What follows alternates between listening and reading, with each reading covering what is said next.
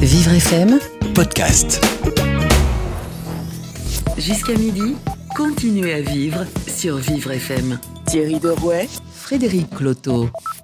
Bonjour, bienvenue. Euh, merci de votre fid- fidélité à cette émission en direct chaque jour de chez nous. Émission préparée par toute l'équipe de Vivre FM et en particulier aujourd'hui Carole Clémence, Lila Ganem et Antoine Bassi pour parler avec vous, Thierry Derouet, le rédacteur en chef de la, de la radio, de l'école dans sa version Bonjour, de demain, c'est-à-dire dans, dans la version du, du 11 mai. à l'école dans la version du 11 mai. Est-ce que c'est l'école? Ça, c'est vraiment la, la question. En tout cas, c'est un redémarrage progressif qui est proposé et qui est optionnel. Alors, euh, la question qu'on peut se poser aujourd'hui, c'est pourquoi est-ce que c'est si compliqué? En effet, on, on le voit, même si euh, Édouard Philippe a réussi à peu près à convaincre plus de la majorité des Français, il y a quand même 60% des Français, selon un sondage qui est paru, euh, je ne sais plus où, en tout cas c'était hier, euh, 60% des Français qui refusent de renvoyer leurs enfants à l'école, euh, pensant sans doute, et ils ont peut-être aussi raison, que les conditions sanitaires n'y sont pas. Donc c'est ce qu'on va essayer effectivement de comprendre, en tout cas, pourquoi, euh, quelles sont les conditions, et euh, donc cette prise de pouls euh, auprès de divers intervenants, effectivement, est assez importante. Alors on va prendre le pouls avec des parents, avec des professeurs, avec des parents qui sont professeurs parfois, des représentants de parents d'élèves, des représentants aussi euh, associatifs. Mais nous aurons en ouverture de cette émission Adrien Taquel, secrétaire d'État à la protection de l'enfance, qui est aussi directement concerné par ce déconfinement. Euh, mais tout de suite, nous retrouvons Gladys pour la revue de presse. Bonjour Gladys. Bonjour Frédéric. Alors on ne s'est toujours pas remis de la douche froide du déconfinement ce matin dans la presse. hein? Euh, Eh bien, c'est peu de dire que ce déconfinement suscite une kyrielle de questions. De la théorie à la pratique, le casse-tête du déconfinement, c'est maintenant. Il faut donc lever les zones de flou. Une course contre la montre est engagée, nous dit le Parisien.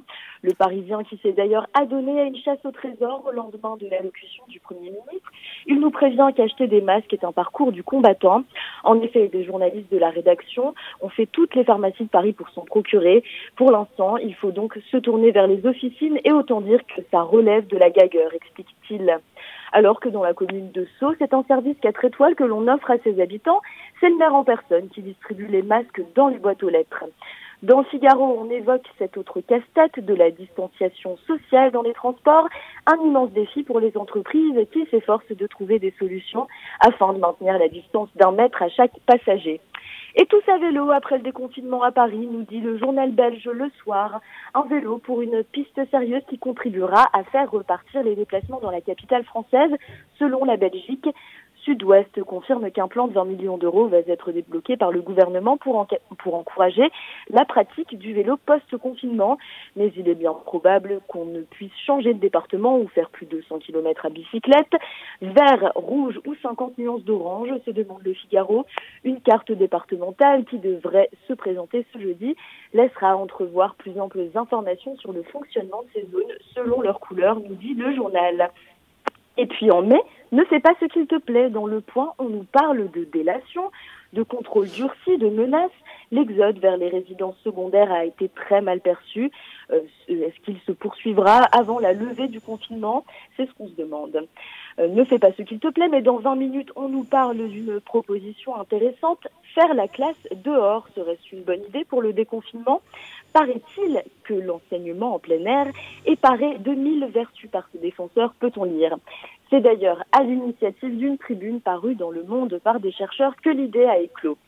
Non, le coronavirus ne transforme pas l'éducation nationale en garderie nationale, elle l'était déjà. Petite pique, pour l'éducation nationale en plein Covid de la part du Huffington Post. On n'en a pas fini avec la querelle. Dans l'Obs, on texte Édouard Philippe de père fouettard du déconfinement. Et puis on peut également lire un témoignage du patron automobile Tesla, Elon Musk, pour qui le prolongement du confinement est fasciste dans les colonnes du Point. Enfin, on croise le visage de Didier Raoult dans Paris Match qui désingue, selon les mots de valeurs actuelles, le conseil scientifique de Macron. Le consensus, c'est pétain, dit-il. On file du mauvais coton ce matin. Alors en parlant du professeur Raoult, le grand druide de la médecine, la presse euh, nous présente un antidote en quête d'approbation. Lueur d'espoir, la Maison-Blanche affirme qu'un médicament agit contre le coronavirus, titre la Libre Belgique. Le Remdesivir, c'est son petit nom, difficile à prononcer, produit par le laboratoire Gilles Aide pour combattre le virus Ebola. N'est jamais approuvé. C'est là que ça coince. Deux études publiées le même jour disent exactement l'inverse, nous dit le Huffington Post à propos de ce médicament. Il fait la vie d'objets totalement opposés. Les échos nous parlent de deux études qui plaident une certaine efficacité, applaudie par Washington. Quant à la dépêche, elle ne se montre pas particulièrement méfiante sur ce nouvel espoir antiviral et les avis divergent donc. Et on termine par une petite histoire de faute à pas de chance dans Le Point. On nous raconte cet incroyable fait divers, l'histoire d'un gardien de la paix qui se fait subtiliser son arme de service après un rendez-vous galant à Marseille. Depuis ce triste date, son commissariat est sur le qui-vive. Une arme dans la nature pourrait servir à commettre l'irréparable. On souligne l'importance de cet événement au niveau de la hiérarchie du protagoniste qui est sacrément dans la mouise et grillé. Oui, parce que devoir expliquer comment il a pu se faire voler son arme lors d'un rendez-vous avec un inconnu rencontré par le biais d'un site de rencontre qui a souhaité en plus monnayer ses services, et comme le gardien de la paix s'est vu refuser de lui donner son dû, l'homme s'est enfui avec son pistolet de service. Va-t'en expliquer ça à tes collègues policiers à Marseille, voyez ce que je veux dire. Plus qu'une histoire de comptoir que vous pouvez retrouver en détail dans le point. Ah effectivement, c'est compliqué. Merci Gladys pour cette, euh, ce tour d'horizon de la presse. On vous retrouve lundi pour une nouvelle revue de presse et à distance toujours. Vous écoutez Continuez à vivre sur Vivre FM. Thierry Derouet, Frédéric Cloteau.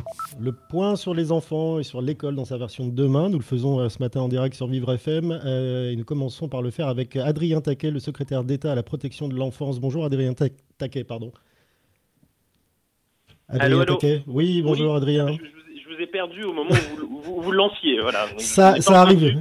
si j'ai cru comprendre que ça allait être à moi. Voilà. Bonjour. Ça, bonjour, ça, ça, arrive souvent en ce moment, malheureusement. Vous avez mentionné sur la plateforme le numéro d'appel 119, qui est un numéro d'urgence pour les enfants en danger, je le rappelle, euh, des pics et des pointes de 90% de plus d'appels euh, à certaines semaines. Euh, au final, ça représente combien d'appels uniques? Alors, c'est effectivement depuis le début du confinement, c'est une augmentation des appels de 35%. Et effectivement, certaines semaines, notamment les semaines où nous avons communiqué beaucoup autour du, du 119 pour faire connaître ce numéro et aux, et aux adultes et aux enfants, ce sont des pics de, de 80 euh, de 90%, ça peut être 1500 appels par jour. Il y a une journée où ça a été 1500 appels euh, par jour, alors qu'en règle générale, en temps normal, en quelque sorte, euh, c'est plutôt entre 700 et 800 euh, appels. Donc recrudescence des appels qui traduit, j'ai envie de dire sans grande surprise, malheureusement probablement une recrudescence de la violence dans le cercle familial en cette période de confinement. On sait que c'est le foyer est un lieu où des violences de nature diverse s'exercent sur nos enfants, mais j'ai envie aussi d'y voir le signe de notre propre vigilance. Et, il y a deux chiffres que je me permets de partager avec vous qui, qui traduisent cela, me semble-t-il. C'est une augmentation d'une part de plus de 35% des appels passés par les voisins.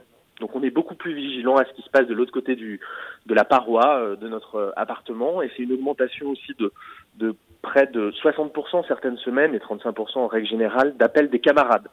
Euh, qui savent, qui se rendent compte, notamment parce qu'on échange beaucoup sur les réseaux sociaux en cette période-là, bah, qu'on a un petit copain qui est en difficulté, qui a peut-être un bleu qu'il n'avait pas ou qui exprime son mal-être, et donc on appelle. Il y a une augmentation des appels des mineurs, et ça c'est euh, c'est un point un peu positif dans, dans, les, dans ces chiffres qui sont alarmants évidemment par ailleurs. Alors Adrien Taquet, on parle aussi d'explosion du harcèlement alors effectivement, euh, il y a un peu par construction euh, baisse, une chute du harcèlement scolaire, puisque euh, le harcèlement, euh, puisque l'école est, est, est, fermée depuis le, le début du, du, confinement, mais euh, ça s'est traduit par une hausse du harcèlement en ligne. du cyberharcèlement, les, les jeunes, les enfants passent plus de temps sur les réseaux sociaux et c'est l'occasion de pouvoir avoir ce, ce type de, comportement, de comportement délictueux, hein, puisque ce sont évidemment des délits. Donc nous travaillons avec les associations, notamment avec e-enfance, qui, gère la plateforme Net Écoute euh, que l'on peut euh, que l'on peut appeler pour euh, lutter contre ces euh, phénomènes-là. Je pense qu'il faut sensibiliser et les médias vous y participez, sensibiliser aussi les parents hein, à ces à ce qui peut se passer parce que souvent les adolescents n'osent pas en parler à leurs parents parce qu'on a un peu honte, parce que parfois on a envoyé une photo de soi euh, et, et dénudé par exemple, et on a un peu honte d'en parler à ses parents, mais donc il faut sensibiliser aussi les parents à ce genre de phénomène. À propos des parents, Adrien Taquet, est-ce que euh, cette plateforme, c'est un numéro d'urgence évidemment, donc on déclare quelque chose qui est en train de se passer, mais est-ce qu'il y a eu aussi un rôle préventif? Est-ce que des parents vous ont appelé en disant la situation est intenable avec mes ados et je vais craquer? Alors, c'est intéressant ce que vous dites, à, deux égards. D'une part, rappeler quand même qu'effectivement, il y a le 119, mais quand il y a vraiment, quand on a le sentiment qu'il y a une, vraie urgence absolue, c'est le 17 qu'il faut appeler. Hein. Le 17 reste le numéro de l'urgence absolue. Et d'ailleurs, euh, les écoutants du 119, quand ils qualifient euh, l'appel qu'ils reçoivent et qu'ils ont l'impression qu'il y a une situation de danger immédiat, rebasculent vers le, les forces de police et de gendarmerie. Et d'ailleurs, ce type d'appel et de rebasculement euh, vers les forces de l'ordre ont augmenté euh, de près de 60% durant, durant la période. Et les forces de gendarmerie, d'ailleurs, et de police nous disent que les interventions qu'elles font pour des violences intrafamiliales, qu'elles soient conjugales ou sur des enfants, ont augmenté de 45% hein, depuis le début de, de la période. Mais par ailleurs, vous savez, le 119, euh, c'est près de, en temps normal et, aussi en cette période de confinement, c'est près de 50% des appels qui sont en réalité des appels de parents qui, qui n'y arrivent plus, qui n'en peuvent plus, qui sont en recherche d'aide. Il est clair que cette période de confinement, euh, euh, ça conduit à des, phénomènes de burn-out parental pour les parents qui doivent à la fois être parents, bons parents, mais aussi bons professeurs, et puis euh, aussi faire faire des loisirs, et, etc., et, qui se mettent parfois euh, la pression et qui ne s'en sortent pas. Et donc ils appellent aussi le 119 pour avoir une aide, et c'est la raison pour laquelle nous avons bâti, enfin, le 119 a bâti avec nous une vraie coopération avec un certain nombre d'associations de protection de l'enfance la voix de l'enfant, Enfance et partage, euh, l'enfant bleu, euh, sur lesquels sont rebasculés notamment ces, ces appels-là pour aider les parents en cette période un peu plus compliquée que d'habitude à mieux gérer ce qui se passe dans le foyer et éviter que ça puisse dévier sur des, des maltraitances. Et puis, on a par ailleurs, avec, avec notamment la Caisse nationale des allocations familiales, créé tout un dispositif d'accompagnement des parents. Et moi, j'ai créé un fonds de 500 000 euros pour aider les associations qui font justement de l'accompagnement à la, à la, parentalité, comme on dit, euh, en cette période, parce qu'elles font face, ces associations, elles font un boulot formidable, euh, mais elles font face aussi à des coûts qui n'est pas prévu. Il faut avoir plus d'écoutants, il faut acheter des, des, ordinateurs, des connexions Internet, parce que les gens sont aussi en télétravail chez eux. Et donc, pour les accompagner, les aider face à, à, à cette, à cette période de, dans cette période de confinement et pour les, les aider dans, dans le rôle formidable qu'elles tiennent aujourd'hui, on, a, on les aide financièrement aussi. Voilà. Alors Adrien Taquet, est-ce que la solution, en tout cas pour une partie des parents et en tout cas cela, est-ce que c'est pas justement le retour à l'école? Alors écoutez, euh, moi de mon, de mon strict point de vue, enfin qui n'est pas qui n'est pas que le mien évidemment, euh, mais en tout cas du point de vue de l'enfant. Et quand on sait qu'en temps normal, 80% des violences faites aux enfants, qu'elles soient de nature euh, psychologique, physique ou sexuelle, ont lieu dans le cercle intrafamilial, euh, quand on sait par ailleurs que l'école, en temps normal, est le premier pourvoyeur d'informations préoccupantes, que les professeurs, les CPE, les directeurs jouent un rôle important, ils voient nos enfants, ils, décèlent les choses, ils les voient euh, changer, être mal quand, ça ne va pas, il est clair que la réouverture des écoles, à cet égard-là, euh, ne peut être vue que d'un bon œil. Euh, voilà. Il y a besoin, il y, a besoin d'ouvrir un peu les portes et les fenêtres pour un certain nombre, un certain nombre d'enfants. Donc moi, je me, je me réjouis que, que les écoles puissent réouvrir. Vous parliez, Adrien Taquet, de parfois 1500 appels par jour. On sait que derrière ce numéro, il y a aussi un dispositif euh, qui permet d'exfiltrer en quelque sorte un enfant qui est en danger. Euh, combien d'enfants avez-vous mis à l'abri pendant cette période? Alors vous avez l'impression, vous avez raison, hein, il y a toute une chaîne. Euh, faire faire connaître, faire appeler le 119, c'est important, mais il faut derrière que les forces de police et de gendarmerie interviennent quand c'est nécessaire. Il faut, quand il y a des enquêtes sociales qui doivent être menées, que les que ce qu'on appelle les CRIP, c'est-à-dire les cellules de recueil d'informations préoccupantes qui dépendent des départements, eh bien, recueillent les appels et puis que leur envoie le 119 et mènent les enquêtes euh, sociales nécessaires, envoie des travailleurs sociaux euh, dans les foyers, et puis il faut que la justice derrière euh, soit là, fonctionne, puisse tenir des, audiences. Et vous savez que la garde des Sceaux euh, avait fait de la continuité de la justice pour mineurs un des éléments clés dans cette période de confinement. Depuis le début, depuis le début du confinement, c'est près d'une centaine d'enfants qui ont fait l'objet de ce qu'on appelle des ordonnances de placement provisoire. On a considéré que la situation était effectivement trop urgente pour les laisser dans leur famille et ils ont donc été euh, placés, comme on dit, accueillis, recueillis, protégés euh, dans le cadre des dispositifs de l'aide sociale à l'enfance. Voilà. Alors, Adrien Taquet, est-ce qu'il y a aujourd'hui beaucoup d'enfants placés en foyer? Euh, vous voulez dire aujourd'hui Oui, aujourd'hui, enfin, en France, il y a 340 000 enfants protégés. 340 000 à peu près. Euh, la moitié d'entre eux sont dans leur famille, en réalité. Ils ne sont pas, euh, sont pas placés en foyer ni dans des familles d'accueil. Ils sont dans leur famille. Ce sont des travailleurs sociaux qui viennent régulièrement, en fonction de la situation, euh, rendre visite au foyer, à la famille, voir comment ça se passe, euh, étayer parfois les parents qui sont euh, où il n'y a pas de, de, de, maltraitance particulière, mais plutôt des carences éducatives, par exemple, et donc on vient aider les parents à, à pouvoir élever leurs enfants. Donc la moitié d'entre eux sont dans ce cadre-là. Ça a été compliqué d'ailleurs hein, dans cette période de confinement, parce que dans un premier temps, il a fallu prioriser les visites à domicile. Euh, uniquement dans les situations euh, dont on savait ou, que les, enfants étaient le plus en, danger.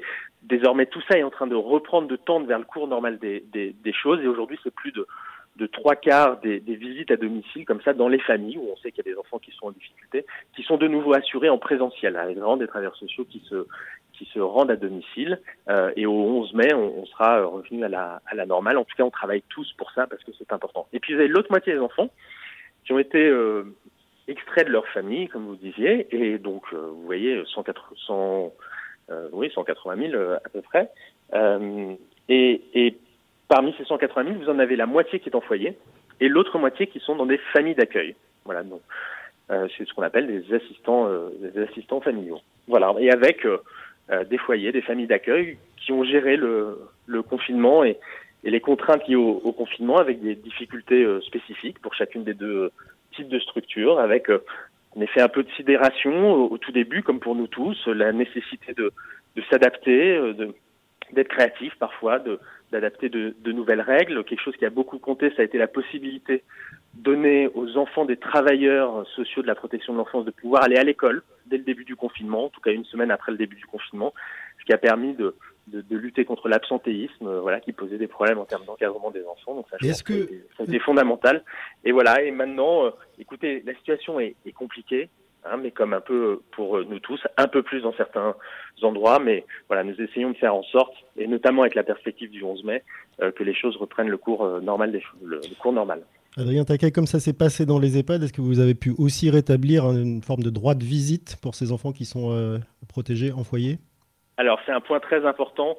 Merci de l'évoquer. Ça a été compliqué en début de confinement parce qu'il a fallu euh, en gros euh, arbitrer en quelque sorte, euh, en tout cas tenir compte de trois grands principes qui étaient d'une part évidemment l'intérêt supérieur de l'enfant, mais aussi bien sûr l'impératif sanitaire et à la circulation du, virus, et puis les droits des parents aussi. Euh, et on comprend bien que pour tout ce qui est droit de visite, mais aussi droit d'hébergement, parce que vous avez un certain nombre d'enfants qui le week-end retournent, retournent chez eux, hein, retournent dans, chez leurs parents, que s'il y avait ces, ces, ces, cette mobilité-là, il pouvait, cela pouvait favoriser euh, la circulation du virus. Et la raison pour laquelle nous avions euh, recommandé, mais avec accord du juge, car c'est le juge hein, qui décide de tout ça, mais recommandé à ce que soient suspendus les droits de visite et d'hébergement. Pour autant, depuis 15 jours, j'ai demandé à ce que l'on retravaille pour que les droits de visite puissent être rétablis. Nous avons, nous avons donc élaboré une nouvelle fiche consigne pour euh, poser quelles étaient les conditions euh, nécessaires, sanitaires, à la reprise de ces droits de visite. Et depuis lundi, progressivement, ces droits de visite reprennent. C'était très important après 4-5 semaines de confinement que des enfants puissent enfin revoir leurs parents. Bon, c'est pour leur bien, évidemment, que ça répond à leur intérêt euh, supérieur. Euh, mais le temps commençait à devenir euh, trop long, donc nous avons travaillé à des, à des règles, des règles sanitaires qui permettent le retour des droits de visite. Quant aux droits d'hébergement, cette fois-ci, nous y travaillons pour le 11 mai afin qu'elles puissent reprendre, que ces droits puissent reprendre à partir du, du 11 mai. Adrien Taquet, une dernière question, parce que je sais que vous avez un impératif juste après. Vous êtes vous-même père, vous avez entendu que nous allons recevoir dans cette émission des parents, des profs, des représentants de parents d'élèves. Ils ne sont pas tous d'accord pour, pour mettre leurs enfants à l'école le, le, 11 mai. Vous, vous comprenez cette peur? Comment vous, comment vous allez faire avec vos, vos propres enfants? Ils vont retourner à l'école? Alors moi, mes enfants vont retourner à l'école, bien sûr. Enfin, bien sûr, en tout cas, ils vont retourner à l'école. J'ai deux enfants, effectivement, de, de 4 et 8 ans. Euh, enfin, qui vont retourner à l'école. J'attends de, j'attends de voir sont les, les conditions hein, que, que, mon école va me va transmettre. Mais, mais oui, euh, sur le principe, il est important pour eux, euh, pour leur équilibre aussi euh, psychique, qu'ils puissent retourner à l'école, revoir leurs petits copains, avoir une vie sociale un peu au-delà, un peu au-delà du, de notre de notre foyer. Et, et puis je vais y envoyer parce que je veux rassurer les gens. Je comprends qu'il y ait des interrogations et des craintes et, elles dépassent même la seule question de l'école. On le voit bien, vous l'évoquez au cours de votre de votre revue de presse avant de me donner la parole. Simplement dire que les enfants sont assez rarement malades du coronavirus. Euh, vous n'avez eu que 21 enfants euh, de moins de 10 ans en réanimation depuis le début de l'épidémie. Seuls deux enfants de moins de 10 ans sont morts. Et ils ne sont pas morts du coronavirus, c'est qu'ils avaient des, ce qu'on appelle des comorbidités, c'est-à-dire d'autres pathologies chroniques très graves qui expliquent la réanimation ou le décès. Donc les enfants sont très peu malades, euh, tombent très très peu malades du coronavirus. Il faut rassurer aussi les Français là-dessus, il faut le dire. Et puis par ailleurs, les, les, les enfants sont assez peu vecteurs du virus. En fait, plus vous êtes jeune, moins vous portez le virus, le coronavirus, semble-t-il. On ne sait pas trop pourquoi, probablement parce que les jeunes enfants, en réalité, euh, portent, développent plein de coronavirus de tout type, voilà, quand ils sont jeunes, euh, et ils sont euh, en réalité très très peu vecteurs, beaucoup moins vecteurs que ce que l'on pensait, donc ils sont aussi beaucoup moins euh, potentiellement dangereux pour les gens qui les entourent. Voilà, donc ce n'est pas un danger pour eux, ce n'est pas un danger pour ceux qui les, les entourent. Je pense qu'il faut aussi avoir un discours un peu de réassurance, à cet égard euh, pour, euh, pour les parents. Mais je comprends bien évidemment qu'on se pose des questions sur ce sujet-là comme sur beaucoup d'autres. On s'attelle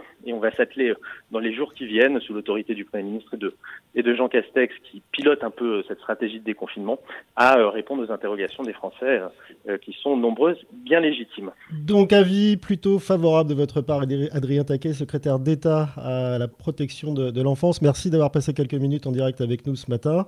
on va avoir tout de suite peut-être un un avis euh, différent avec euh, Fernando Rodriguez. Bonjour. Mm, bonjour. Alors vous, vous êtes euh, le, papa d'une fille de 17 ans qui aurait dû passer le bac, là, c'est cette saison, et d'un garçon de 13 ans. Et visiblement, vous n'êtes pas vraiment pour la reprise des cours après le 11 mai, vous? Non, personnellement, je suis pas pour. Après, je, par rapport au monsieur qui était en train de parler, son nom m'échappe. Mais je comprends. Adrien Taquet. Voilà, Adrien, euh, je comprends tout à fait. Euh, enfin, je partage totalement son opinion. Après, moi, je suis pas tout à fait dans la même position vu que ma fille est assez grande. Euh, voilà. et mon fils a 13 ans, donc eux, c'est pas la même chose. Ils peuvent rester à la maison, s'autogérer, c'est assez différent. Mais c'est plus une question de voilà, comment dire, on nous promet certaines choses par rapport à, à la réouverture des écoles. Euh, comme quoi on va diminuer les élèves euh, dans les classes, euh, on va faire attention aux gestes barrières, soi-disant ils vont fournir des, des masques pédiatriques, tout ça. J'ai beaucoup de mal à y croire. Ils ont déjà du mal à, à nous fournir, nous, les adultes, et, et on voit les, les difficultés qu'ont les écoles et le, enfin, les établissements scolaires depuis des années. Et tout à coup, comme par magie, ils vont, ils vont supprimer la moitié des classes. Enfin, je trouve ça un petit peu, je sais pas. Fernando Rodriguez, quand vous dites ça, c'est-à-dire qu'effectivement, vous évoquez l'État, mais c'est pas l'État qui gère les écoles. La plupart du temps, c'est à chaque fois, c'est les chefs d'établissement. Ça veut dire que vous n'avez pas le sentiment que vous allez avoir une information précise, claire et euh, euh, en confiance du chef d'établissement qui euh, permet d'accueillir vos enfants? Bah, Le problème, en fait, c'est que l'exécutif, comme vous dites, c'est chaque chef d'établissement qui, qui gère son établissement. Mais euh, voilà, ils demandent des choses et selon, il y a des établissements qui pourront le faire et d'autres qui pourront pas le faire. C'est euh, déjà le dans l'année quand tout était normal, on va dire, parce que maintenant on va y avoir un après Covid-19. Euh, déjà les profs, ils, enfin, ils avaient des difficultés, ils avaient déjà des difficultés. Donc on, là, on leur demande de faire en, comme pour euh, comme pour les infirmières, de faire encore plus d'efforts. C'est euh, c'est dans le sens où ça touche tout le monde en fait les parents d'élèves, les profs, les, les, les directeurs d'école, euh, les élèves, ça touche tout le monde. Ce, ça. Et c'est là-dessus que c'est inquiétant en fait. Comment ça va être euh, et comment... Euh, excusez-moi de m'exprimer comme ça, mais j'ai l'impression que l'État donne des directives et finalement c'est euh, chacun se débrouille. Qu'en pense Fernando Rodriguez Qu'en pensent vos enfants? Bah moi, mes enfants, ils sont aussi inquiets en fait parce que euh, en plus il y a leur mère euh, qui euh, parce que moi je suis divorcé donc là je vois pas mes enfants depuis le début du confinement alors j'habite à moins de moins de 500 mètres parce que leur mère fait partie du corps médical elle est ASH donc elle est tous les jours voilà donc elle prend plein de protections et elle fait vachement gaffe.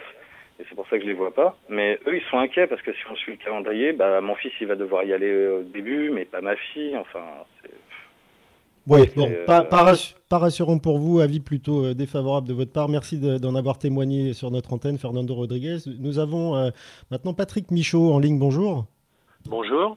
Alors, vous, vous, êtes, vous êtes, je vais me permettre de le dire parce que vous nous avez confié votre âge, vous êtes un vieux papa, vous avez 70 ans, et votre crainte à vous, euh, c'est pas tellement pour votre, euh, votre fille, mais c'est plutôt qu'elle vous ramène euh, le virus et que, et que ce soit une mise en danger pour vous-même. Oui, tout à fait, parce que j'ai plusieurs facteurs de risque. Il y a l'âge cardiovasculaire et puis en même temps un traitement, on va dire, bon, de préventif de l'info. Donc, euh, c'est vrai que ça fait peur. je trouve ça, euh, euh, ce que je trouve très très dur, c'est que en gros, c'est se méfier de son enfant. Donc c'est quand même terrible. Alors on a, elle doit aller en terminale. Et ben bon, le lycée visiblement de toute façon, ça sera que début juin. Et bon, à la limite, elle se demande pourquoi elle va y aller, qu'est-ce qui va se passer. Elle prépare le bac. bon, alors, euh, on a trouvé une solution parce que moi, je veux pas du tout la priver d'aller rencontrer ses copines, euh, euh, enfin d'être euh, dans la vie, quoi. Et si, si ça rouvre, hein. Euh, bon. Et donc, on a trouvé une solution qui se fait pour les soignants aussi, c'est-à-dire qu'elles prennent pas la douche le soir ou le matin, mais en rentrant du lycée, quand elle, si, si elle y va, euh, tout de suite qu'elles se déshabillent, qu'elles prennent une douche, etc. C'est ce que font les soignants, dans ce qu'on a vu euh, à la télévision. Euh, voilà. Mais euh, j'ai pas envie du tout de la priver de de la vie, quoi. Enfin, voilà. Voilà. voilà. Patrick Michaud, le problème, c'est pas que de retourner à l'école, c'est aussi effectivement de, de, de, reprendre une activité normale à partir, à partir du 7 mai. Si tant est, euh, on peut reprendre une activité normale en fonction du, de l'état du département.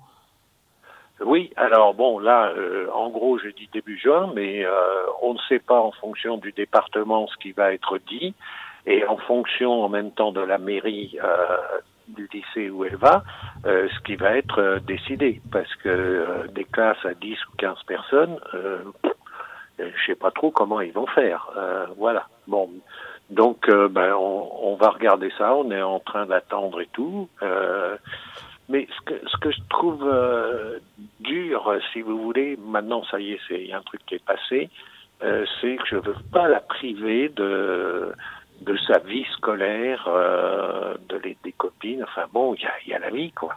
Je, ça va, c'est clair. Et, surtout pour elle, c'est l'année du bac. Alors effectivement, le bac va s'opérer dans des conditions très particulières cette année. Euh, euh, et, et, elle, sa position là-dessus, c'est quoi? Ben, elle m'a dit, elle m'a dit, mais t'es pas inquiet et tout. Je lui ai dit non, parce que euh, le, quand on a trouvé la solution euh, pour euh, celle que je vous ai dite, euh, à ce moment-là, non, je n'étais pas inquiet. Alors, ce qui, ce qui est curieux, c'est que, alors qu'elle va avoir 18 ans, en plus, elle va avoir 18 ans pendant le confinement. Alors, bon, c'est que je sais plus où on était là, en fin de compte, parce que je parlais de ces 18 ans qu'elle allait avoir. Et, On lui demandait euh, son avis à, elle sur ce passage du, du bac et, cette étape. Je demandé si j'avais peur et tout. J'ai dit non, euh, vraiment. En plus, euh, j'ai pas peur si on utilise ce système-là, etc. Euh, que je vous ai décrit. Euh, j'ai pas peur. Euh, d'abord, je pourrais l'emmener à l'école le, le, matin. Euh, bon, qu'il n'y ait pas les transports en commun. Par contre, pour le retour, euh, ça ne sera pas possible, ou peut-être sa mère parce qu'elle est en télétravail. Et euh, non, si on fait ce système-là, et elle, euh, j'allais dire, par exemple, pendant tout le temps du confinement, des vacances et tout, elle est accro au travail, elle n'a pas relâché la pression, vraiment. Et là, je suis confiant pour l'histoire du bac pour elle. Voilà, mais bon. Merci, merci Patrick Michaud. Donc oui, retour à l'école, retour au lycée s'il y a besoin, et si c'est comme ça que ça se passe le 1er juin pour votre fille, à qui vous souhaiterez un bon anniversaire par avance de la part de Vivre FM, euh, mais sous condition. Euh, très, réponse très pragmatique de Patrick Michaud. Vous pouvez retrouver évidemment l'ensemble de ces témoignages et toute cette émission euh, en podcast sur vivrefm.com et sur le compte Facebook de Vivre FM. Alerte coronavirus. Si vous avez de la toux et de la fièvre, vous êtes peut-être malade. Dans ce cas, restez chez vous. Limitez les contacts avec d'autres personnes. Appelez votre médecin. La maladie guérit en général en quelques jours avec du repos, mais si les signes s'aggravent, que vous avez des difficultés importantes à respirer et que vous êtes essoufflé, appelez le 15 immédiatement. Plus d'informations sur gouvernement.fr. Ceci est un message du ministère chargé de la Santé et de Santé publique France. Jusqu'à midi, continuez à vivre sur Vivre FM. Thierry Derouet, Frédéric Cloteau. Et on retrouve maintenant notre vigie sur les réseaux sociaux, Kevin Oba. Bonjour Kevin Oba. Bonjour à tous. Alors, si, j'ai bien compris, on a de la chance de faire la radio parce que quand on voit ce qui se passe aux États-Unis, parfois, il vaudrait mieux pas qu'on braque les caméras sur ce qui se passe euh, quand on est à domicile. Euh, totalement, et oui, c'est un correspondant hein, de la chaîne ABC qui a été, on va dire, trahi par sa caméra. Les téléspectateurs ont clairement vu son boxeur et ils étaient d'ailleurs 3,5 millions de personnes à, admirer hein, le, dessous du journaliste. C'était pendant l'émission Good Morning America. Le journaliste Will Reeve a présenté sa chronique chez lui en direct, confinement oblige. Il a enfilé veste, chemise, cravate, tout l'arsenal hein, du journaliste télé, sauf qu'il n'a pas jugé bon de mettre un pantalon et pendant toute sa chronique, on ne voyait que le haut de son corps. Mais à la fin, la caméra pointait vers le bas et voilà, patatrac, une scène qui a évidemment amusé euh, les internautes sur Twitter. Et du coup, j'ai mis mon pantalon. Alors en Angleterre, un tatoueur professionnel s'est lancé un défi. C'est celui de se tatouer chaque jour un nouveau dessin jusqu'à la fin du confinement. C'est joueur, ça il publie euh, ses, exploits sur Instagram. Chris Woodhead avait déjà 1000 tatouages hein, sur sa peau avant le confinement. Maintenant, il en a 1042, puisque l'Angleterre est confinée depuis 42 jours, et ce sera ainsi jusqu'au déconfinement. Hier, il s'est tatoué un chapeau sur le pied. Avant-hier, Chris a marqué le mot romance sur son ventre. Il y a 4 jours, il a reproduit un tigre sur sa cuisse, des dessins qui séduisent les abonnés euh, euh, Instagram et certains d'entre eux prennent déjà rendez-vous pour se faire tatouer euh, par Chris après le confinement. J'espère qu'il aura encore assez de place d'ici là. En Asie, deux prénoms sont désormais en vogue dans les maternités. Oui, les prénoms Corona et Covid. Oui, vous avez très bien entendu. Certains parents donnent ces prénoms à leur nouveau-né. Ils disent vouloir exprimer leur victoire face au Covid. Une mère philippine, par exemple, a ainsi nommé sa fille Covid Marie, une femme indienne qui vient, euh, elle aussi, hein, de donner la vie, à appeler son fils Corona Kumar. Des choix de prénoms qui ont bien sûr suscité la colère de certains internautes, mais les parents ne semblent pas intimidés par l'incompréhension collective. Ils sont plutôt fiers hein, des prénoms qu'ils ont attribués à leur progéniture. Eh bien, euh, je peux vous appeler Covid, Covid Oba. On vous retrouve demain.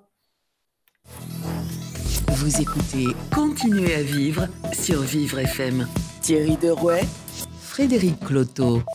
Toujours en direct avec Monsieur Corona de Rouet. Hein, c'est hallucinant cette histoire.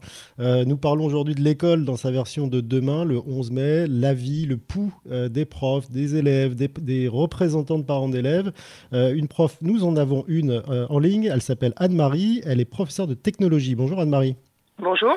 Merci d'être euh, en ligne avec nous pour témoigner de votre avis. Alors vous, euh, vous estimez, vous nous dites que vous êtes une personne euh, à risque et donc vous n'êtes absolument pas rassuré par un retour présentiel pour assurer les cours en, mai ou en juin.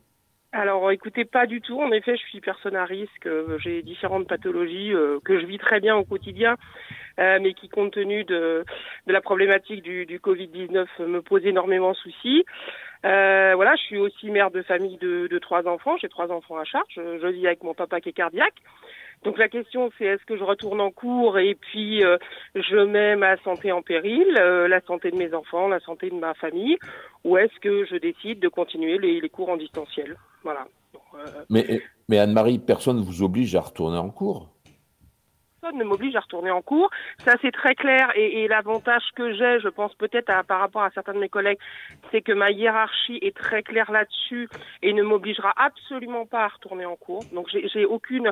C'est plus un sentiment de euh, voilà, de, de responsabilité vis-à-vis de mes élèves en me disant est-ce que finalement en distanciel, malgré tout le, tout le travail que je fais, est-ce que je leur donne ce dont ils ont besoin? Voilà, est-ce que j'en laisse pas sur le carreau et que voilà, est-ce que ça serait pas mieux en présentiel? Mais sinon, je n'ai aucune, vraiment, vraiment, ma, ma hiérarchie là-dessus est très claire. Euh, je n'ai aucune pression.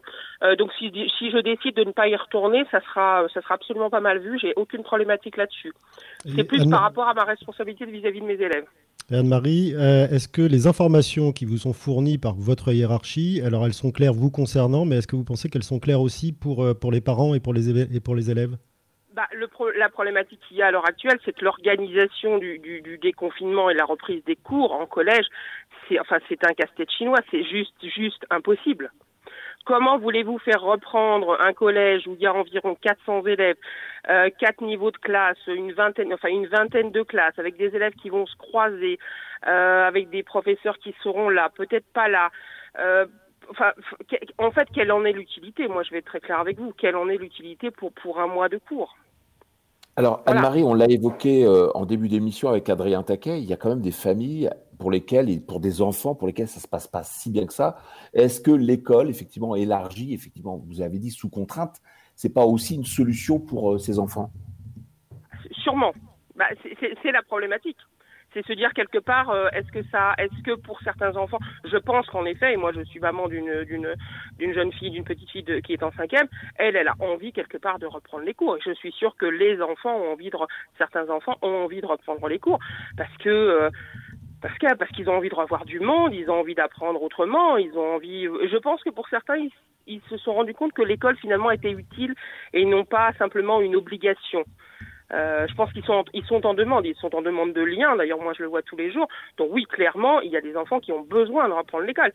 Mais est-ce que matériellement, ça va être possible dans des conditions sanitaires qui vont être euh, euh, satisfaisantes pour tout le monde? Ça, c'est une autre, une autre question. Encore beaucoup de questions. Donc, effectivement, Anne-Marie, professeure de technologie, merci d'avoir apporté cet éclairage sur l'antenne de Vivre FM en direct. Nous avons tout de suite Sandra Milo. Bonjour Sandra. Bonjour. Merci d'être avec nous ce matin en direct. Alors vous êtes la présidente du CNPI, le collectif noiséen des parents d'élèves indépendants. Donc vous représentez plusieurs parents d'élèves ou plusieurs dizaines de parents d'élèves. Euh, votre avis, à vous, il est mitigé. C'est que d'un côté, euh, pour faire redémarrer l'économie, bah, il faut mettre les enfants à l'école. De l'autre côté, euh, ça reste trop flou aujourd'hui pour prendre une position ferme. Exactement. Euh, donc on est effectivement président d'une association donc de parents d'élèves du CNPI dans le Val-de-Marne. Euh, donc aujourd'hui on n'est pas euh, opposé, j'allais dire, à, la, à, la, réouverture des écoles, euh, mais peut-être en trouvant, euh, comme vous le disiez, une solution un peu alternative. aujourd'hui, bon, la plupart des parents avec qui on a des contacts ne souhaitent pas à ce jour remettre leurs enfants à l'école.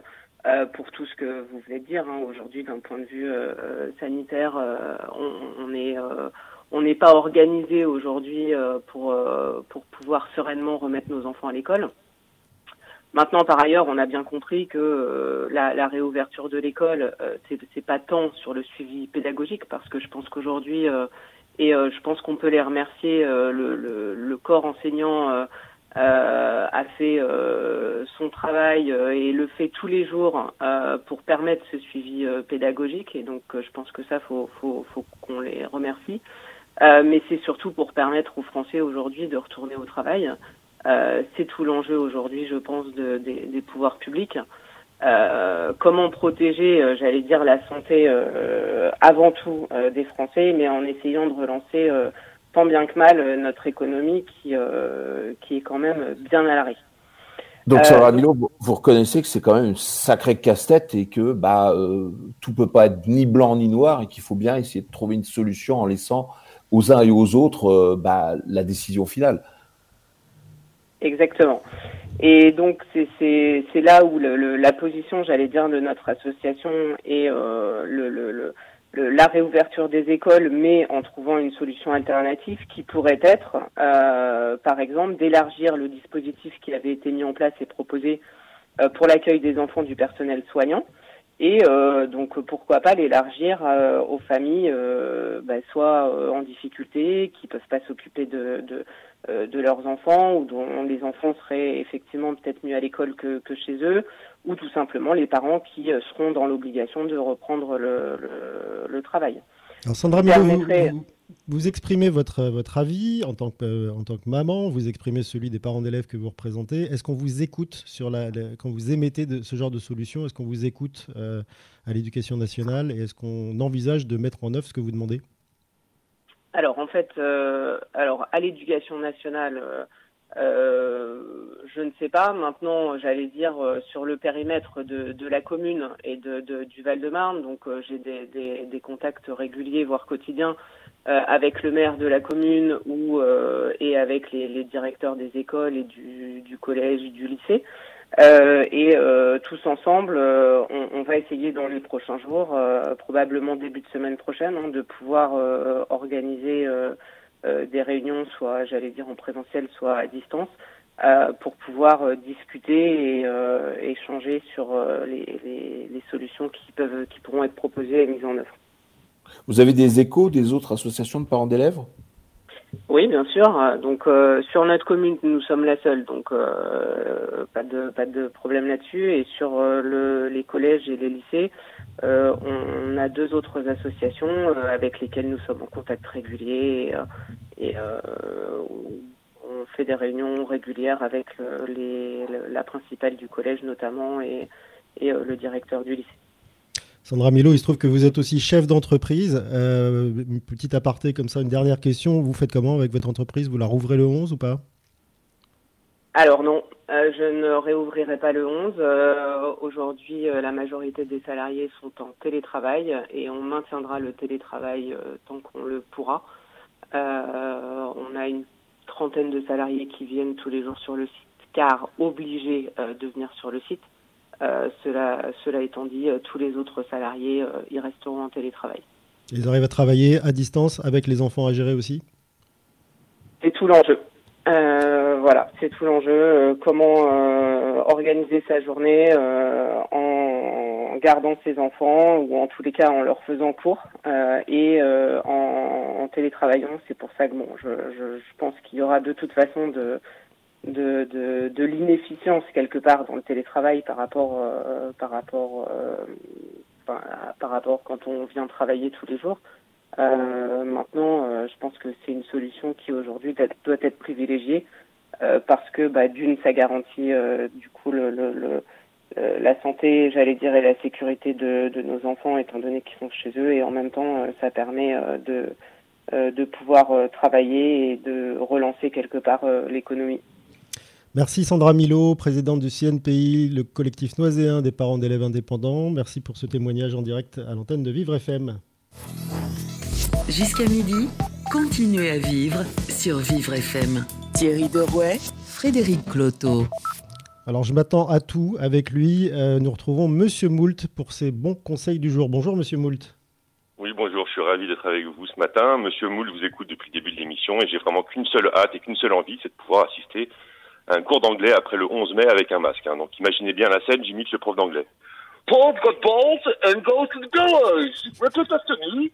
Vous voulez pas peut-être mieux Donc ça va être magnifique, à mon avis. Ça sent le bon accent pour les petits franglais.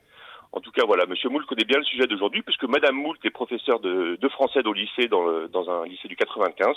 Et je pense que pour être sur le terrain et pour écouter tout ça depuis quelque temps, je pense qu'il est bon de faire remonter trois points. Le premier, c'est l'avis du directeur donc du proviseur, pardon, puisqu'il a plus d'épreuves, pour lui, il n'y a pas d'enjeu majeur. Le vrai, euh, le vrai intérêt, le vrai intérêt de cette reprise, c'est de préparer septembre. Pour lui, septembre, ça va être la même chose. Donc voilà, c'est euh, commencer à appliquer les gestes barrières et surtout les faire appliquer aux élèves. Ça va être une préparation pour la rentrée de septembre. Le deuxième point, je pense qu'il est bon, qu'il est bon, c'est de voir les professeurs vraiment comme le personnel soignant, c'est-à-dire c'est des personnes qui sont dévouées à leur travail et que voilà, une fois de plus, ça va retomber sur eux. Ils vont faire le taf, mais voilà, c'est toujours sur eux que ça retombe chaque fois qu'il y a une réforme. Donc voilà, je, pense que les parents ont compris la difficulté que c'était de garder un enfant et ont compris la difficulté que c'était d'être d'être professeur. Et le dernier point, c'est vraiment l'école inclusive. Monsieur Moult est très inquiet. Il aimerait bien qu'on lui explique comment une auxiliaire de vie de vie scolaire va pouvoir faire bien son travail avec un, un enfant en situation de handicap, puisque avec en respectant les gestes barrières, puisqu'il faut quand même l'aider et être près de lui pour écrire ses cours. Mais vous avez quand même un, bon conseil à nous donner aujourd'hui. Bien sûr, j'ai quand même un bon conseil et ah. une belle initiative du jour qui vient des groupes Human Go et de Malakoff Numérique qui soutiennent les associations qui agissent pendant cette crise. Donc on l'a bien vu, les associations jouent un rôle majeur en ce moment et donc ils vont les subventionner à hauteur de 3 000 euros. Donc voilà, si en tant qu'association vous mettez en place une action de soutien aux personnes fragilisées pendant cette crise de Covid, n'hésitez pas à aller sur leur site, ça s'appelle Human H-U-M-A-N andgo.fr. Vous retrouvez évidemment ce lien sur le, la page Facebook de Vivre FM pour déposer un dossier. Attention, il vous reste plus que six jours. Et puis, pour reprendre les mots d'Adrien Paquet, la PC est interdite, appelez le 119. Et nous en parlions sur l'antenne de Vivre FM au niveau du cyberharcèlement. Le numéro de e-enfance de Net Écoute, c'est le 0800 200 200. Demain, c'est la fête du travail. Ça va être super beau, ça va être sympa. C'était Monsieur Moult. Soutenez le milieu associatif. C'est vraiment le top de notre société en ce moment. On le voit bien. Il est 11h47 et vous êtes sur Vivre FM. Bon week-end à tous. Merci Monsieur Moult, on vous retrouve de lundi en direct. Vous écoutez Continuez à vivre sur Vivre FM. Thierry Derouet, Frédéric Cloteau. Donc long week-end pour Monsieur Moult, mais nous, nous travaillons encore avec Thierry Derouet puisque nous accueillons maintenant Cédric Morin, euh, professeur au lycée Condorcet à Saint-Maur. Euh, bonjour Cédric. Bonjour et merci pour votre invitation. Mais merci d'être au rendez-vous. Donc vous, euh, vous, euh, vous êtes avec des premières, avec des terminales, et votre avis est catégorique. Euh, et ce qui est présenté aujourd'hui ne peut pas être considéré comme une, une norme faisable. ben oui, et puis de l'aveu même du gouvernement, si on regarde ce qui se passe les ou les années universitaires ont été euh, clôturées et les facs ne reprendront qu'en septembre, ou encore ce qui se dessine avec euh, la reprise des, des lycées. Alors début juin, si tout se passe bien, et ça peut être reporté, mais en réalité, cela risque certainement d'être pour septembre aussi. On voit qu'on a un plan de déconfinement, en fait, qui est euh, dont, dont l'école en fait est centrale, puisque il y a 12 millions d'élèves en France plus un million de professeurs, plus les personnels d'entretien, les personnels de direction, etc. C'est vraiment la pierre angulaire du euh, déconfinement euh, dans notre société. Et on voit effectivement que ce plan de déconfinement est uniquement pensé pour faire de la garderie, pour permettre aux personnes de reprendre leur travail. Or, ben, en fait, euh, on a des conditions sanitaires dans nos établissements qui sont absolument déplorables, parce qu'il y a une quasi-disparition des euh, infirmières scolaires euh, qui se répartissent sur plusieurs établissements et on n'a pas euh, une infirmière ou un infirmier scolaire en permanence dans nos établissements, parce que d'un point de vue des personnels aussi des professeurs, il y a à peine une centaine de médecins pour le, le, les 1 million de profs qu'il y a en France, et parce que on a aussi euh, sous ce mandat, eu la suppression des comités d'hygiène et santé au travail. Et euh, je donne un exemple puisque j'ai euh, essayé de lancer ça un petit peu sur sur sur Twitter avec le hashtag les de mon bahut. toute personne qui a été scolarisée dans des établissements en France sait à quel point la question des sanitaires est déjà déplorable en temps normal. Alors en temps de pandémie, imaginez la catastrophe que ça peut représenter sachant que le Conseil scientifique a préconisé certaines règles qui rendent quasiment la reprise inapplicable, c'est-à-dire la distanciation sociale d'un mètre entre chaque euh, élève et puis euh, l'obligation de se laver les mains de manière régulière. Donc nous, on a un établissement d'à peu près 900 élèves, admettons qu'il y en ait 450, euh, puisqu'on dit qu'il n'y a que la moitié des classes, enfin 15 élèves par classe qui reprennent, faire se laver les mains de manière régulière, 450 élèves quand on a une douzaine ou une quinzaine de lavabos, euh, je vous laisse euh, imaginer concrètement le temps que cela peut représenter. Euh, Cédric Morin, une, petite question. vous êtes quand même professeur en charge de préparer vos élèves pour passer le bac dans des conditions qui sont effectivement assez particulières. comment est-ce que vous voyez bah, pour, ces enfants-là, justement ce bac, pour certains d'aller à la fac derrière ou d'essayer de, faire des concours. Comment vous voyez aussi les enfants qui sont en, première, qui doivent se préparer à, la réforme du bac pour l'année prochaine? Vous n'avez pas l'impression qu'on a une petite génération sacrifiée? Génération, je ne sais pas s'il faudrait parler de sacrifier, mais en tout cas, on est une génération qu'on peut appeler de cobayes parce que euh, ça fait depuis euh, un an et demi, disons, qu'on alerte sur le projet de réforme de Blanquer et d'Emmanuel Macron. Euh, ce bac qui se fait de plus en plus en contrôle continu avec la réforme des E3C et qui devient de toute façon un bac qui est local puisque ce sont en gros les professeurs en établissement qui corrigent les élèves de leur établissement et avec une souplesse de notation qui fait qu'à peu près on peut faire ce qu'on veut et qui permet puisqu'il euh, y a une banque de sujets en ligne, donc une triche qui a été euh, généralisée, et les E3C avaient déjà mobilisé très très fortement euh, la plupart des établissements, puisqu'il y a plus d'un tiers des établissements où ils se sont pas tenus, où ils se sont tenus plus tardivement et se sont tenus dans des conditions absolument déplorables et qui, en tout cas, ne garantissent plus l'égalité des candidats vis-à-vis d'un examen national. Et on voit cette logique-là qui est poussée euh, à l'extrême en cette période de, de, de confinement, puisqu'en fait, comme on l'a dit, euh, le déconfinement ne sert uniquement à faire de la garderie et à aucun moment on réfléchit à la véritable continuité pédagogique et aux limites de la continuité pédagogique à, à, distance. Et euh, pour moi, par exemple, mes terminales et mes premières, c'est simple. À partir du moment où, dès le début du confinement, presque, on a annoncé qu'il n'y aurait pas de bac, à part peut-être une épreuve euh, de bac français, à partir du moment où Jean-Michel Blanquer a aussi annoncé qu'on ne pouvait pas noter en période de confinement, euh, et en plus, là, il rajoute le fait que la rentrée ne se ferait qu'en juin et que peut-être elle ne se referait pas du tout. Euh, moi, je trouve extrêmement méritant, mais aussi parce que à Saint-Maur-des-Fossés, il y a un contexte euh, socio-économique qui est favorable. Je trouve mes élèves extrêmement méritants de continuer à travailler de manière sérieuse. Mais justement, Cédric, Morin, Cédric Morin, pour les élèves qui, eux, ne sont pas dans un contexte euh, social favorable, qui sont confinés avec des familles nombreuses, qui n'ont pas d'ordinateur et tout ça, le retour à l'école, il est quasiment salvateur. Qu'est-ce que vous proposez euh, si, vous ne rouvrez pas, qu'est-ce que vous proposez pour ces élèves-là? Alors, euh, déjà, euh, constat, que la plupart des collègues que je connais et qui sont dans des, dans des milieux défavorisés, je pense notamment à un collègue qui est instituteur à Saint-Denis, il a perdu quasiment les deux tiers de ses élèves. Le contact est avec ses élèves et avec les parents. Là, il s'agit effectivement d'un instituteur.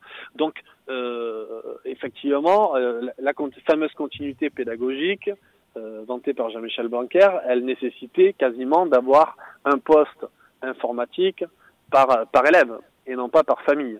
Et donc moi j'ai fait j'ai pris la décision dans mes classes, alors que je suis pas dans un milieu on va dire euh, socio-économique défavorisé à Saint-Maur, j'ai pris la décision par exemple de travailler par WhatsApp. Euh, parce que à peu près tous les élèves ont quand même euh, un smartphone. Cela permet d'être en contact en permanence avec eux. Et puis je reprends la méthode pédagogique qui est repris par un certain nombre d'historiens et historiennes, notamment sur Twitter, de ce qu'on appelle les threads. Et en fait, je fais des cours qui sont des mélanges de euh, messages écrits et de, messages oraux et qui permettent de toucher plus facilement les élèves que tous les outils numériques mis. Euh, il y, en a beaucoup quand même. Là, il y a eu un véritable effort de mise en ligne d'outils numériques par les académies ou par les, euh, les ministères. Mais euh, ces outils numériques ont, ont absolument des, des, limites et puis surtout, euh, pareil, quand on est passé dans un établissement scolaire comme enseignant ou comme élève, on sait quel est l'état des réseaux ou l'état du matériel informatique dans nos établissements. Donc, une, adaptation, euh, une adaptation avec les, les, technologies qui sont euh, utilisées pour essayer de maintenir ces enfants, euh, ces élèves, ces étudiants dans le giron de l'éducation nationale. C'est ce que vous préconisez, Cédric Morin, professeur au lycée Condorcet à Saint-Maur. Merci de ce témoignage. Tout de suite, nous avons Daniel Chérel. Bonjour Daniel.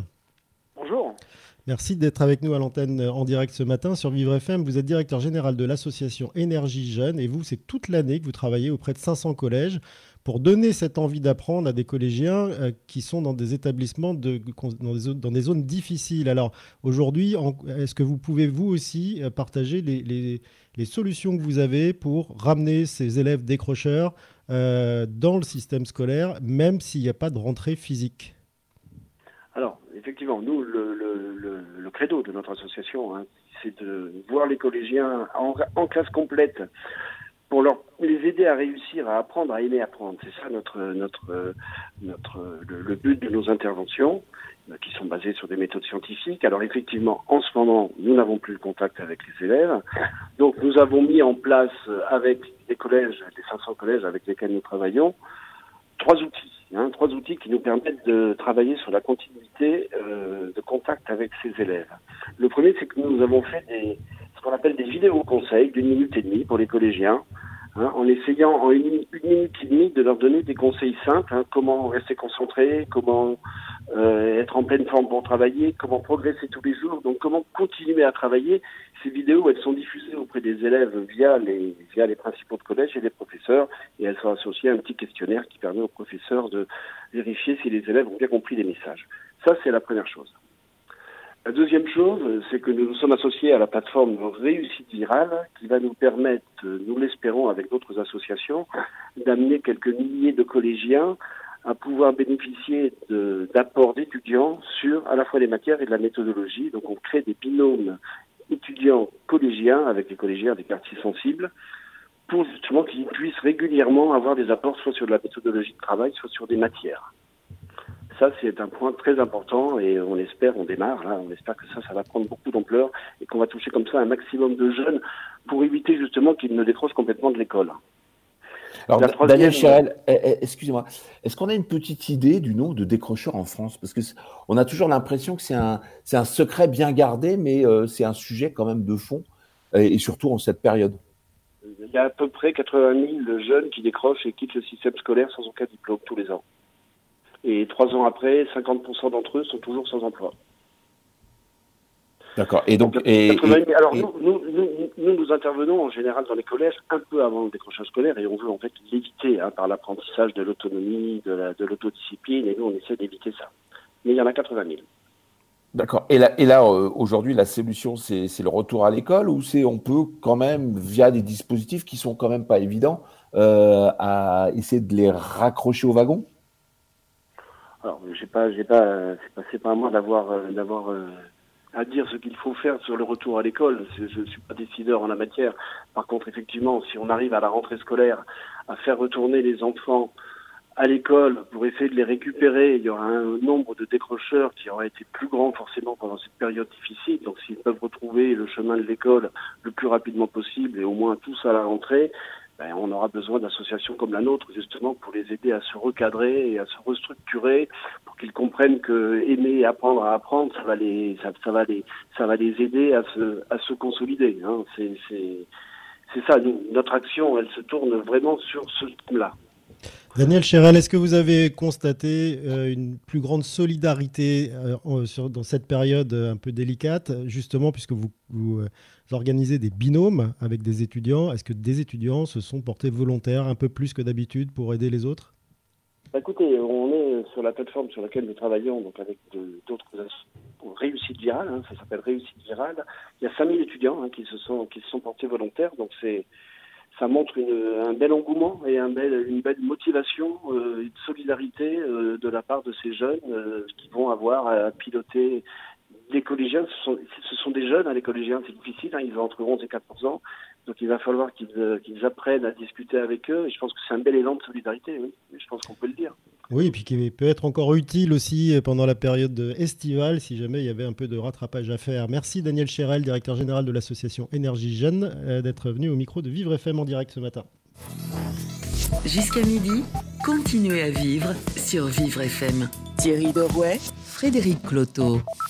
Rendez-vous avec euh, l'instant suspendu de Billy Ferrand qui aujourd'hui nous a inventé la restitution des gestes barrières. Bonjour Billy. bonjour Frédéric, bonjour Thierry. Effectivement, depuis que Jules Ferry a instauré l'école obligatoire, la scolarité est devenue la hantise de beaucoup de nos rejetons de France et de Navarre. Le réveil coriace c'est le cœur aussi lourd que le cartable qu'ils franchissent le seuil des salles de classe. Mais tout le monde n'est pas à égalité devant les notes au royaume du savoir. Certes, la mémoire est une bibliothèque à enrichir, mais aussi l'outil qui va nous faire tirer des leçons du cours assassin donné par le virus. Et pour ne pas friser le zéro pointé, il faudra effectivement faire ses devoirs, quitte à apprendre la récitation des gestes barrières par cœur. Et cette fois, les rebelles plus ou moins récalcitrants ne risqueront pas seulement d'aller au coin si la classe n'arrive à rien. Quoi qu'il en soit, l'éducation nationale est en chantier, mais même si l'avenir est aussi imprévisible que la forme d'un nuage, pas la peine de brandir le passé comme une souffrance et l'avenir comme un châtiment. Le troisième trimestre sera aussi déterminant que les choix du gouvernement. Alors tous en rang, bien espacés et en avant. Mais s'il vous plaît, prenez soin de vos chers enseignants. Les pauvres, certains vont avoir recours au cachet d'aspirine si ce n'est pas déjà le cas. Ce qui est sûr, c'est que le menu qui les attend n'est pas très appétissant. Et quant à vous, chers concitoyens, si jamais vous passez devant une école, ne vous étonnez pas du bruit que vous entendrez. Ce sera le bourdonnement de la ruche pédagogique en proie à l'angoisse et la crise de nerfs. Tous ces professeurs condamnés à soigner une longue dépression nerveuse dans nos hôpitaux bondés. En même temps, il y aura de quoi tressaillir lorsqu'ils se retrouveront devant une armée de bambins incontrôlables, agités comme des boules de flipper. Ce sera la clameur de l'enfance face au murmure du virus, des petits galopins avec des têtes de diablotins, un beau tohu-bohu au-dessus des décibels supportables dans la totalité des bahuts, une absolue pagaille taillée comme un jardin à la française, à se courir après dans l'insouciance du lendemain, le jean déchiré, des taches d'encre plein les mains. Le chahut du préau résonnera très haut, comme un écho d'espérance dans la nouvelle étape de notre combat à deux octaves plus bas. Mais contrairement à la cour de récré, la sonnerie libératrice n'est pas encore prête de retentir dans les pays infectés, alors restons vigilants, car un sparadrap sur la blessure ne suffira pas à faire cicatriser les plaies d'une potentielle seconde vague. Alors si le menu proposé aux enseignants n'est pas euh, appétissant, celui que vous nous proposez, Billy Ferrand, est toujours appétissant. On vous retrouve euh, lundi maintenant euh, pour un nouvel instant suspendu. Vous écoutez Continuez à vivre sur Vivre FM. Thierry Derouet, Frédéric Cloteau. Et on termine, j'allais dire par le meilleur, pourquoi pas, pour lui faire plaisir, parce qu'il est vraiment euh, fidèle au rendez-vous et toujours exceptionnel. C'est Laurent Stork, notre expert média, qui est avec nous. Bonjour Laurent. Bonjour Fred. Merci. Alors aujourd'hui, euh, pardon, aujourd'hui vous nous proposez donc de, parler de l'exception culturelle française dans ce plan média. Exactement, que, que, pas mal d'entre nous euh, subissent sans vraiment bien la connaître. Alors moi je demande pourquoi nous rediffuser la grande vadrouille en pleine période de confinement alors qu'on ne peut plus du tout vadrouiller. Est-ce que c'est pour nous humilier? Est-ce que c'est pour prouver que les Allemands encore une fois sont mieux organisés que nous? Je ne sais pas. Et puis surtout pourquoi rediffuser les bronzés en plein coronavirus alors que précisément on n'a ni le droit d'aller se faire bronzer sur une plage ni même de réserver nos vacances d'été? Pourquoi un tel sadisme? Les Français veulent savoir, comme on dit sur BFM. Eh bien, moi, je le sais, je vous le dis, c'est pour la bonne cause. C'est pour l'exception culturelle française et c'est pour éviter que le cinéma américain ne nous dévore. Parce que dans le cadre de l'exception culturelle française, les chaînes de télé doivent obligatoirement diffuser beaucoup, beaucoup de films français. Or, il n'y en a pas assez. Ou plutôt, devrais-je dire, il n'y a pas assez de films français qui plaisent aux Français. Alors que les télévisions c'est pour ça que les télévisions rediffusent toujours les comédies françaises les plus drôles, quasiment jusqu'à que vous les connaissiez par cœur. Alors du euh, C'est cela, oui, de Thierry Lhermitte au Sans patate des Trois Frères, en passant par Toshpa Grisby Salope des Tontons Flingueurs et au fameux Hockey de Jacouille de la Fripouille, ne croyez pas que c'est par souci d'économie que les chaînes diffusent ces films, car ces films coûtent cher.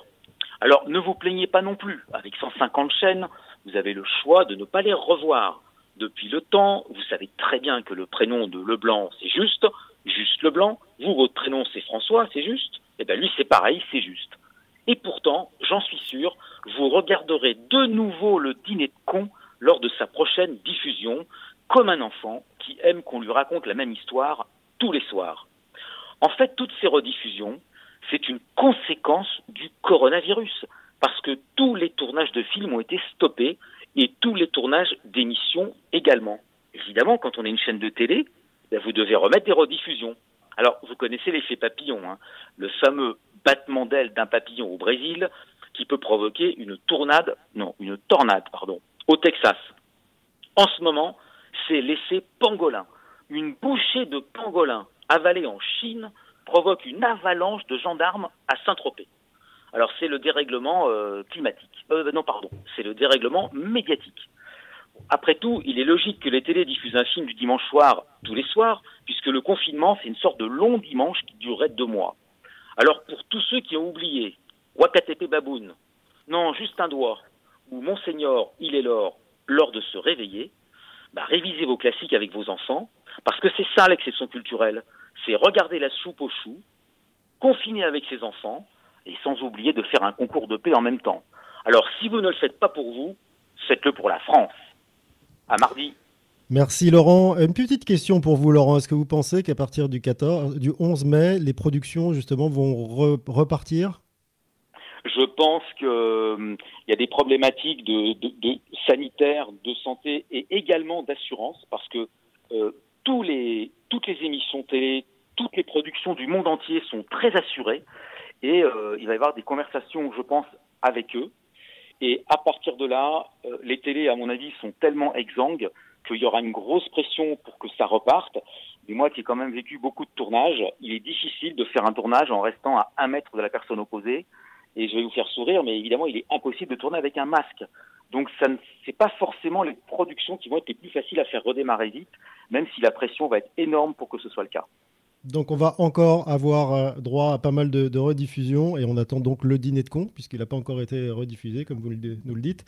Euh, pour euh, le, regarder à nouveau, lundi on se retrouvera nous avec vous Thierry Derouet pour une émission justement à J-7 du, de l'officiel des confinements. C'est juste, oui, tout à fait. Euh, c'est vrai qu'aujourd'hui, c'est assez amusant de relayer un peu notre émission aujourd'hui qui, qui, portait sur l'école et pourquoi c'est si difficile, avec cette exception française. Hein. On voit quand même qu'il y a une exception culturelle, c'est que quand on est en pleine réforme d'un bac et que derrière, on se retrouve face à une situation, bah oui, euh, l'État ne peut pas tout et il va faire il va falloir tous faire preuve d'imagination. Et euh, effectivement, à J-7, on va pouvoir se poser la question de savoir si on est vraiment prêt bah, pour repartir. Alors, pas pour repartir comme en 40, hein, comme, qui dit, comme, on pourrait dire comme ça, histoire de, de se poiler deux minutes face à une situation qui est, euh, excessivement compliquée, mais de voir si euh, petit à petit, parce que c'est peut-être ça aussi la question, on va pouvoir remettre en fonctionnement bah, les transports, trouver des solutions alternatives au transport, par exemple avec le plan vélo. Si on va pouvoir effectivement euh, refaire redémarrer bah, des solutions de garderie, oui, euh, l'école c'est aussi une garderie parfois, hein, et certains enseignants euh, en sont les témoins vivants. Et puis aussi, bah, parce que l'économie c'est aussi des entreprises, des salariés, est-ce que toute cette petite machine va pouvoir redémarrer? Parce que quelque part, on en a tous cruellement besoin. Alors, petite machine, nous aurons euh, entre autres Jean-Claude Legrand, le DRH Monde du groupe L'Oréal, qui est plutôt une grande machine, euh, qui viendra nous expliquer justement comment on fait à l'échelle mondiale quand on, quand on est dans un groupe, dans un tel groupe. Euh, et puis nous clôturons l'émission avec Sophie Cluzel, la secrétaire d'État aux personnes handicapées, pour voir comment ça se déconfine aussi dans les centres d'accueil des personnes fragiles. Donc rendez-vous lundi à 11h et en direct sur Vivre FM. D'ici là, bah, bon week-end à vous. Restez à l'écoute de nos programmes et puis surtout, restez chez vous. Vivre FM, podcast.